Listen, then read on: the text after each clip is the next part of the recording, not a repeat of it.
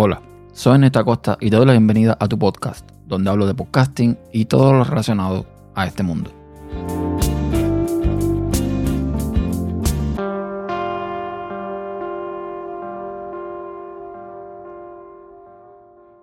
La industria del podcasting está cambiando y todo el mundo quiere su parte del pastel. Tenemos a Evox, Spreaker, Anchor, buscando la forma de pagar a las personas que publican en su plataforma para esta forma tener mucho más catálogo. Y ahora se unen a toda esta tendencia Podimo y Podhero, dos nuevas plataformas. En el caso de Podimo, una que llega ahora a España, después de estar en algunos países de Europa, y Podhero, que era la antigua SWOT, una aplicación, un podcatcher más bien, que pretendía ser social. ¿Cómo es que ingresan dinero a estas plataformas? Bueno, por ejemplo, en el caso de Podhero, los usuarios aportan 4.99 dólares al mes que se van a dividir entre todos los programas que estén apoyando esos usuarios. Dependiendo de la cantidad de programas que elijan admitir, puede ser desde unos pocos centavos hasta unos pocos dólares por mes, por oyente. Cuantos más oyentes usen Giro, más dinero ganará. Y aquí lo curioso es ver si, por ejemplo, yo uso Giro y tengo, qué sé yo, 200 podcasts que estoy apoyando y pago 5 dólares, cómo es que Giro va a dividir todo ese dinero para repartir entre los 200 programas que estoy apoyando.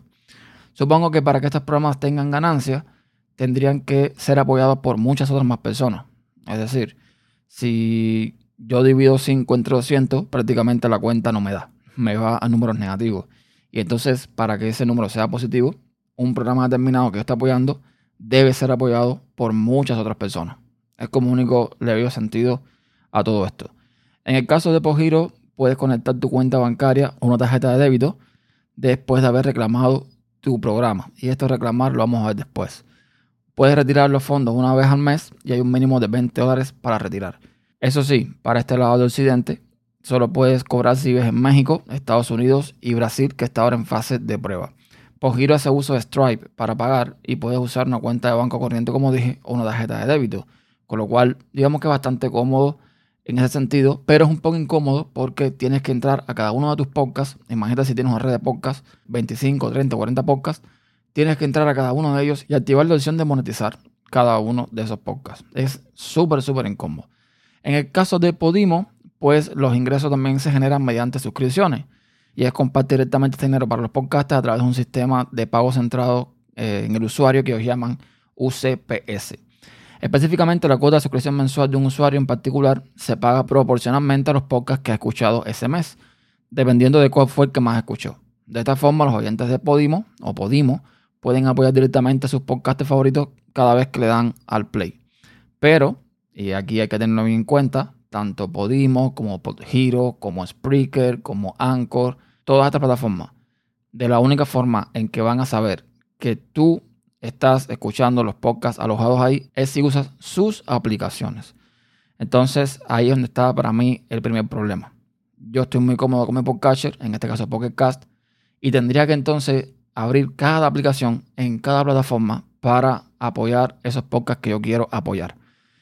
No sé, está bien, eh, es una vía, es una forma, pero hay que no quiere salir de su, digamos, eh, comodidad para hacer este tipo de cosas. Y ahí es donde está yo creo que el punto flaco de todas estas variantes a la hora de, hacer dinero.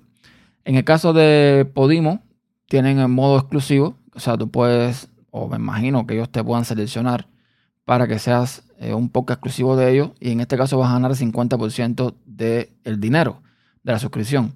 En el caso de que no seas exclusivo, vas a ganar un 20%. Y aquí volvemos entonces al tema de la polémica. Y es que muchos podcasters no están de acuerdo en que sus podcasts estén ya indexados en estas plataformas. Es decir, por defecto, ya estas, eh, estas redes, digamos, ya tienen tu podcast indexado gracias a directorios como iTunes, etc. El RCS, por supuesto, es libre, ellos lo toman y lo ponen. Muchos podcasters dicen que no debe ser de esta forma, que se deberían añadir los podcasts de forma manual, porque eh, lo que están buscando estas plataformas es tener un catálogo mucho más grande y se van a aprovechar de eso para hacer su dinero. Entonces, eh, aquí está el problema en que si el podcaster, por ejemplo, no sabe que con su podcast, vamos a suponer que es un podcast bastante popular, no vamos a hablar del mío o de otros por ahí que son más pequeños, pero un podcast bastante popular, que tenga, qué sé yo, 10.000 visitas, 20.000 visitas o descargas, y que esté generando dinero para estas plataformas y el podcast no se entere, pues me parece que, o nos parece a algunos que no es lo correcto. Claro, esto a lo mejor, mm, si tú puedes cobrar todo ese dinero que se genera de forma retroactiva, no hay problema. Porque una vez que tú, eh, bueno, te enteres de que están haciendo dinero con tu podcast, podrías entrar, eh, suscribirte, reclamarlo, que aquí es otra cosa que muchos no están de acuerdo, o por lo menos la palabra no está bien empleada, reclamar. Yo no tengo que reclamar nada, señor mío. Lo mío es mío y se acabó. O sea, eso de reclamar, no, no sé, no lo veo. Pero bueno, en fin, eh, digamos que tú reclamas tu podcast, ya se sabe que es tuyo y todo el dinero que ese podcast supuestamente genera, te lo podrían pagar de forma retroactiva. De esta forma creo que no habría problema. En el caso de Podimo tengo un, un pequeño inconveniente con el tema del pago. Y es que la única forma de pago que tienen es mediante una cuenta de banco internacional. Es decir, no te dan una vía de pago como Stripe o como PayPal o nada por el estilo. Tienes que poner tus datos de tu cuenta bancaria ahí. Algo que a mí en lo particular no me llama ni la atención ni me da confianza. Porque, eh, ok, pueden ser una plataforma muy segura, según ellos, pero yo no confío. Yo no los conozco. Yo no sé qué van a hacer con mis datos. Yo no sé qué van a hacer. O sea, es, un tema bastante sensible. Con lo cual, eh, si se puede sugerir, yo diría que sería bueno que buscaran otras formas de pagar ese dinero. De usar Stripe, por ejemplo. Y no directamente eh, poner mis datos en el sitio web de ellos. No sé, creo que una forma más segura, una forma más confiable de hacer todo este, todo este movimiento que es bastante crítico. Otra cosa que estoy viendo en el caso de Podimo es que hay podcasts de mi red que no puedo poner. Todos los podcasts que empiezan con él no aparecen en el buscador. Por ejemplo, el bache, el batey, el relato ninguno de esos podcasts aparecen. No hay forma de que aparezcan. Entonces, no sé si es un error, si es un bug, es algo que tendré que reportar en un momento determinado, pero es algo que tener en cuenta también. Pero bueno, de una forma u de otra, eh, teniendo en cuenta que para hacer dinero hay que usar las aplicaciones de ellos, de cada uno de ellos, y cada vez va a ser más la fragmentación, y al final parece que la industria se va por este método, porque estamos viendo como, por ejemplo, Joe Rogan acaba de fichar por eh, Spotify por una suma millonaria de dinero al año, y parece, no sé, que es lo que algunos están promoviendo, ¿no? Hacer que la filosofía de podcast que ha existido hasta ahora, de un RSS abierto, un RSS público, ya no sea de esta forma. La filosofía parece que va a ser ahora todo el mundo tener originals o exclusivos o como quieran llamarle. Y si quieres escuchar esos podcasts, tienes que instalarte 300 aplicaciones de servicios distintos para poder disfrutar de ellos. Algo que yo repito, no estoy de acuerdo con eso. Lo entiendo y comprendo y creo que es una buena alternativa para que quiera hacer dinero, pero creo que se pierde la esencia de lo que es todo esto. En fin, vamos a ver qué pasa, qué sucede con todo esto de estas plataformas, si realmente da negocio, si no da negocio. Eh, vamos a ver. El tiempo lo dirá y veremos si estamos o no equivocados en este sentido.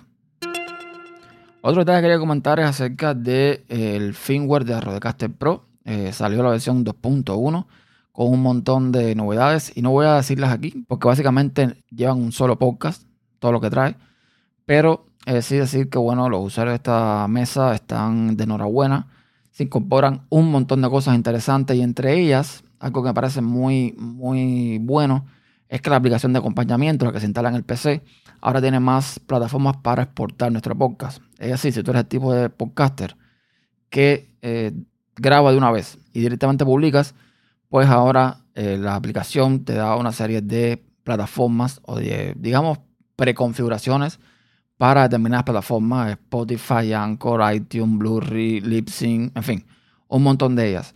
Con lo cual lo hace algo muy, muy práctico porque te evita muchísimo trabajo. Simplemente es exportar el audio, subirlo y se acabó. Hay otras muchas mejoras que ya les digo, hace falta un podcast para esto, así que no voy a alargarme más con este tema por ese motivo. Y por último, pues los chicos de CubaPod, entre los que me incluyo, tienen buenas noticias para aquellos amantes del podcasting que disfruten de sus podcasts mediante Telegram.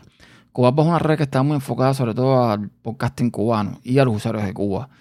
Una de las funcionalidades que tiene el bot, por ejemplo, es que el audio original, que puede pesar bastante, lo, digamos, descarga y lo reconvierte en diversas eh, calidades para disminuir el peso y que los cubanos ahorren datos.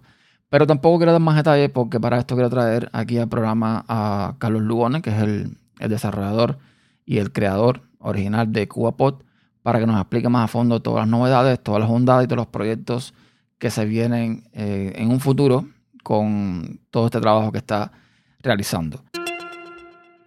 Así que nada, eso es lo que quería comentar por el día de hoy. Vamos a ver qué sucede con todo esto. Hay que seguir mirando de cerca todo el tema de las herramientas o las plataformas que están saliendo ahora. Podimo, por ejemplo, yo ahora mismo aquí en Estados Unidos la aplicación no la puedo instalar, no está disponible. Estará, digamos que en breve, supongo. Así que ya vamos corriendo con desventaja en ese sentido. Y esto es todo por ahora. Muchas gracias por dedicar parte de tu tiempo en escucharme. Si lo deseas, puedes dejar tus comentarios en tupodcast.com barra tu podcast y encontrarás todas las vías de contacto en tupodcast.com barra contacto. Hasta la próxima.